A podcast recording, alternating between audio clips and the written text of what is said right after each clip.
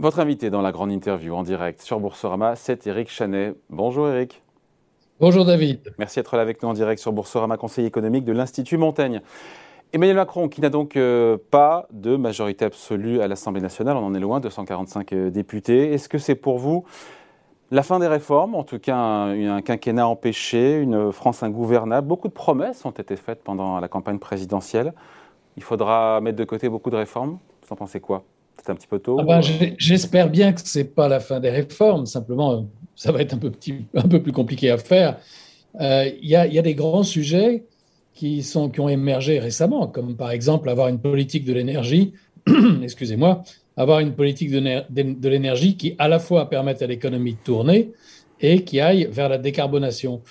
Bah, sur ces sujets-là, il est possible de trouver une majorité, hein, puisque ceux, par exemple, qui s'opposent à l'énergie nucléaire euh, sont radicalement dans l'opposition et qu'il n'y a plus aucune raison, dans le fond, pour euh, les macronistes et ceux qui, à droite, souhaitent euh, avoir une politique de l'énergie, de ne pas travailler ensemble.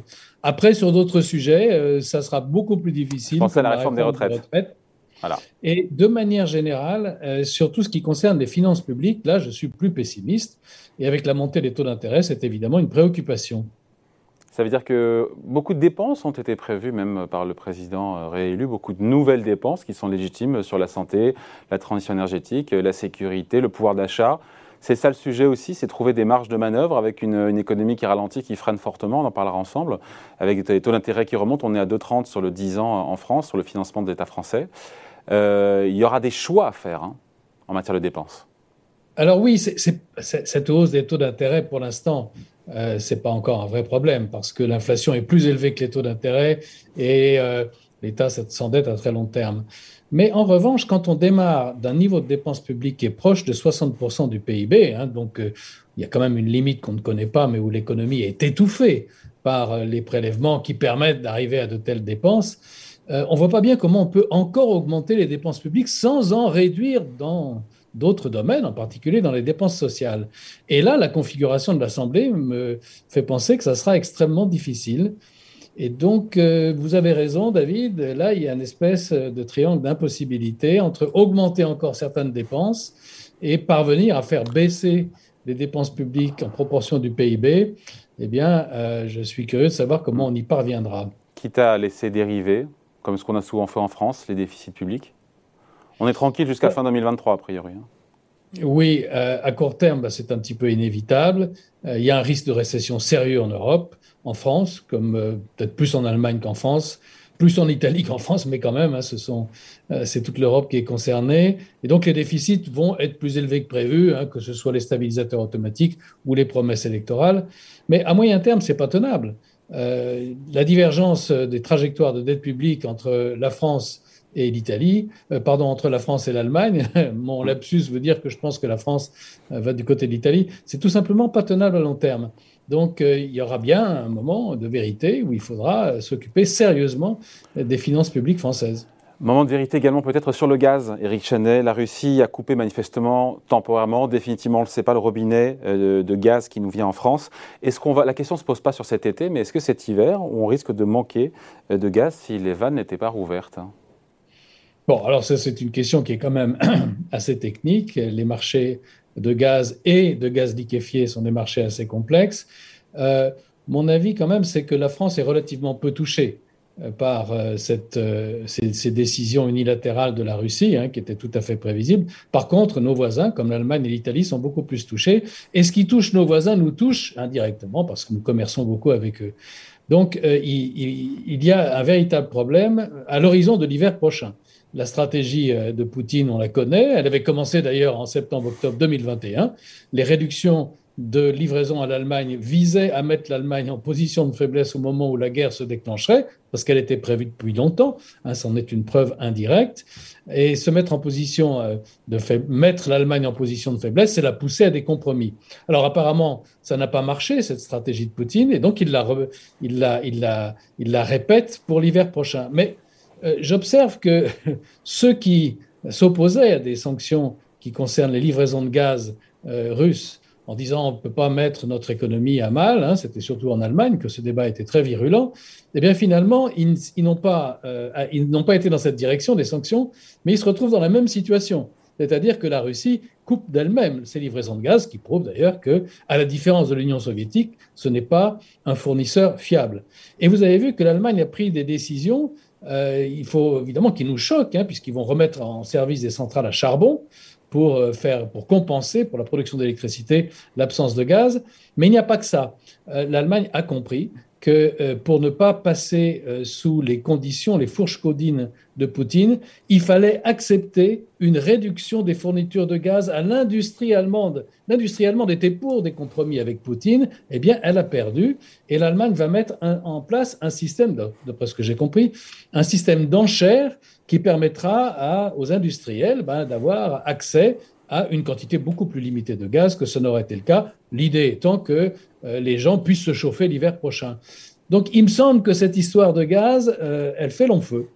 Elle fait long feu parce que finalement, tout le monde est arrivé à la conclusion qu'on ne pouvait pas faire confiance dans les livraisons de gaz russes et qu'il fallait trouver des moyens euh, pour s'en accommoder. Et que les Allemands vont souffrir beaucoup plus au prix d'une récession s'ils doivent arrêter, stopper des sites industriels on n'aura pas, euh, pas ce dilemme-là, nous en France, encore une fois. On, aura, on devra faire des efforts pour baisser notre consommation. Nous, l'hiver prochain, s'il fait vraiment froid, est-ce qu'il y aura aussi des grands sites industriels, peut-être qui seront obligés de fermer temporairement des, pas, des centres commerciaux, enfin tout ce qui est très énergivore? Oui, alors quand même, euh, le gaz, ça sert à deux choses. Hein. Il, y a, des utilisations directement industrielles, il y a des utilisations pour le chauffage, mais le plus gros, c'est la production d'électricité. Hein, tous les efforts qui ont été faits dans les énergies renouvelables ne marchent que s'il y a des turbines à gaz qui puissent prendre le relais quand il n'y a pas de vent ou qu'il n'y a pas de soleil.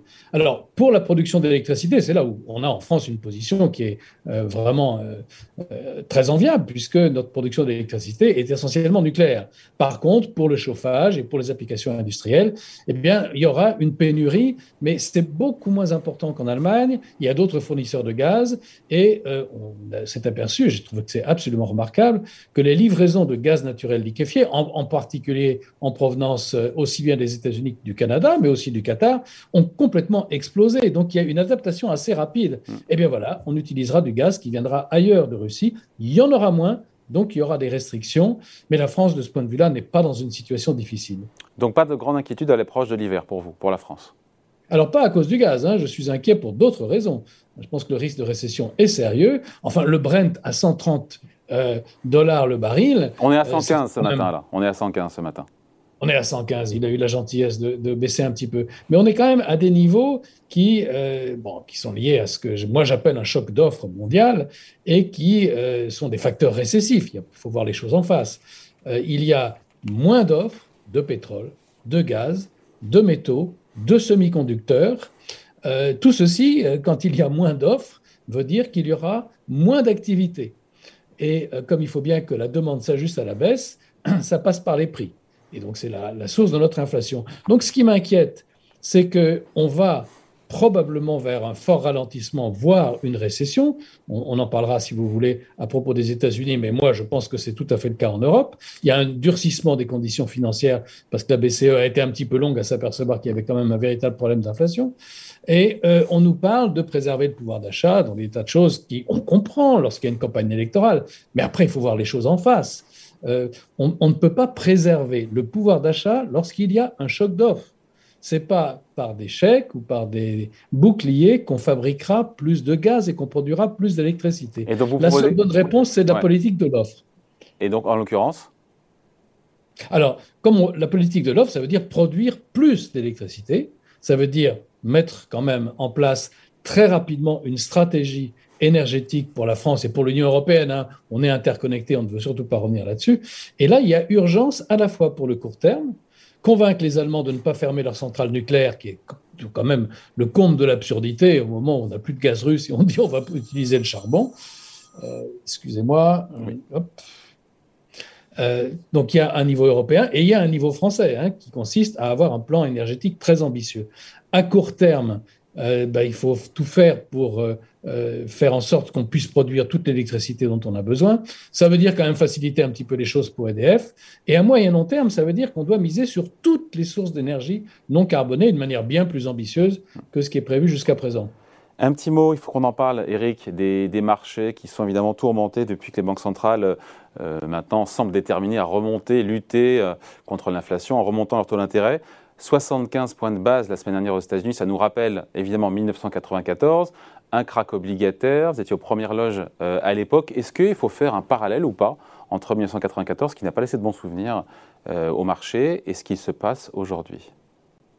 Alors moi, j'ai plutôt tendance à, remonter encore un peu plus loin dans le temps et à penser à 79, à la politique Volcker. Alors pourquoi? Euh, Parce qu'il y a eu une sorte, mais les choses sont dans un intervalle de temps beaucoup plus raccourci, heureusement. Il y a eu quand même un état de déni de la part des grandes banques centrales, la Fed, la BCE, euh, sur l'inflation. On nous a dit c'est temporaire, etc. Alors que les racines de l'inflation, hein, il y a un choc d'offre, mais il y a aussi des racines d'un excès de demande, et puis ça, ça avait commencé même avant la crise du Covid. Et donc les banques centrales rattrapent.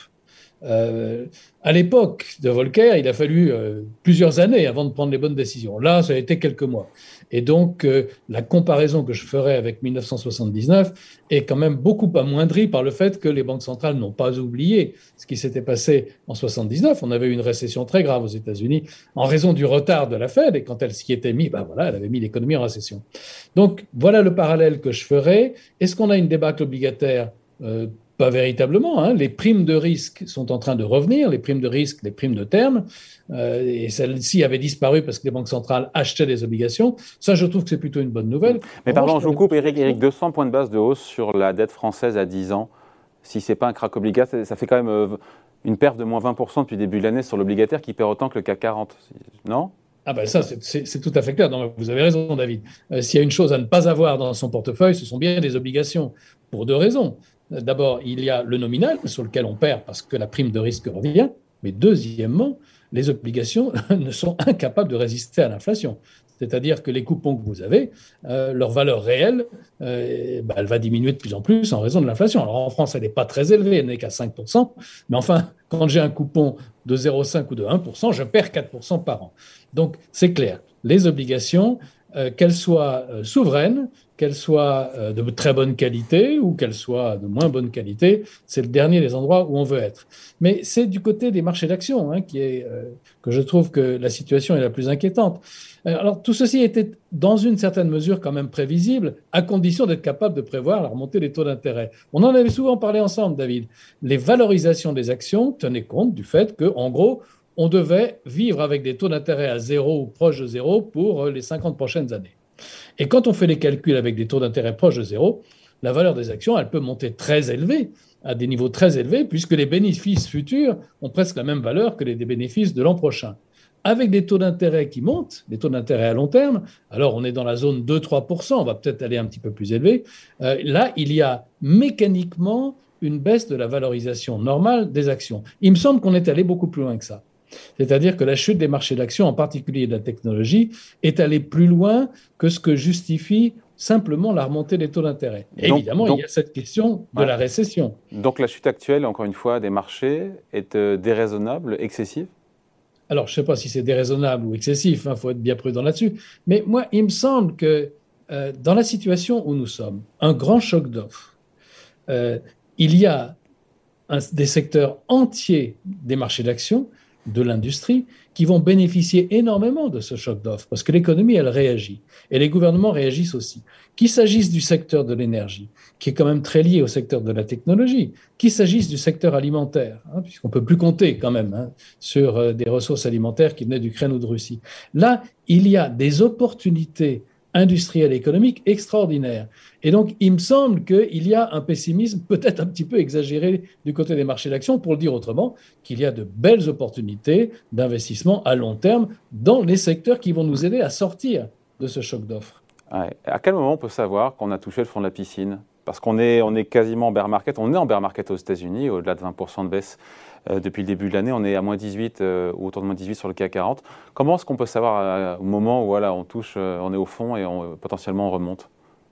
Ah bah Alors moi, ça, je ne le sais pas. Et si jamais David, vous entendez parler le croyez pas. permet de le savoir, vous me le dites tout de suite. je, crains que pour ces choses-là, on, a vécu ça quand même pas mal de fois. Hein. je me, on se souvient très bien de 2008-2009. Moi, j'étais interrogé par les compagnies d'assurance américaines fin 2008. Et je leur disais, bah, bah peut-être mars-avril, il faudra bien regarder euh, quand euh, les enquêtes de conjoncture commenceront à nous dire des choses. En fait, ça s'est produit à peu près à ce moment-là, mais c'était un coup de bol et je ne croyais même pas beaucoup à ce que je disais. Donc, il faut se, il faut se résigner au fait qu'on fait une analyse fondamentale, elle dit ben, investir c'est intéressant et on sait qu'on peut encore perdre de l'argent. Hmm. C'est pour ça que je dis à long terme. C'est de l'investissement à long terme. Euh, investir avec des perspectives de profit à court terme cette année, ça me paraît être euh, très difficile. Hmm. Juste un truc, on finit là-dessus, Eric. Sur la Fed ou même la, BCE, elles oseront aller jusqu'où pour terrasser l'inflation? Elles le feront coûte que coûte, quitte à assumer une récession. Il y a un niveau au-delà duquel elles n'oseront pas aller? Je disais que les dernières prévisions des membres de la Fed euh, sur les taux Fed Fund en fin d'année, c'est 3,4%.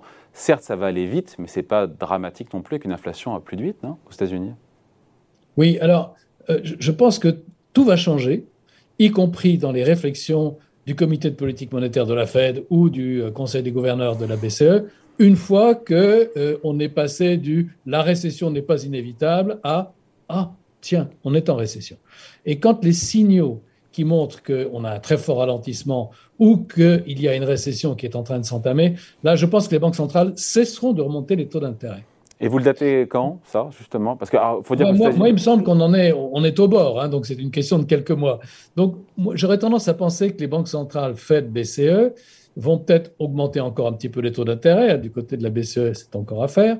Euh, mais qu'elles cesseront, parce que ça n'a pas grand sens lorsqu'on est en récession de monter les taux d'intérêt, mais qu'une fois qu'on sortira de la récession, alors là, il y aura toujours de l'inflation et que les banques centrales continueront à monter les taux d'intérêt mais avec beaucoup de prudence. Hein. Une, récession, ça rend le banquier central prudent. Merci beaucoup. C'est toujours un plaisir de converser avec vous. Éric Chanet, donc, conseiller économique de l'Institut Montaigne, invité de la grande interview en direct sur Boursorama. Merci, Merci David. Ciao.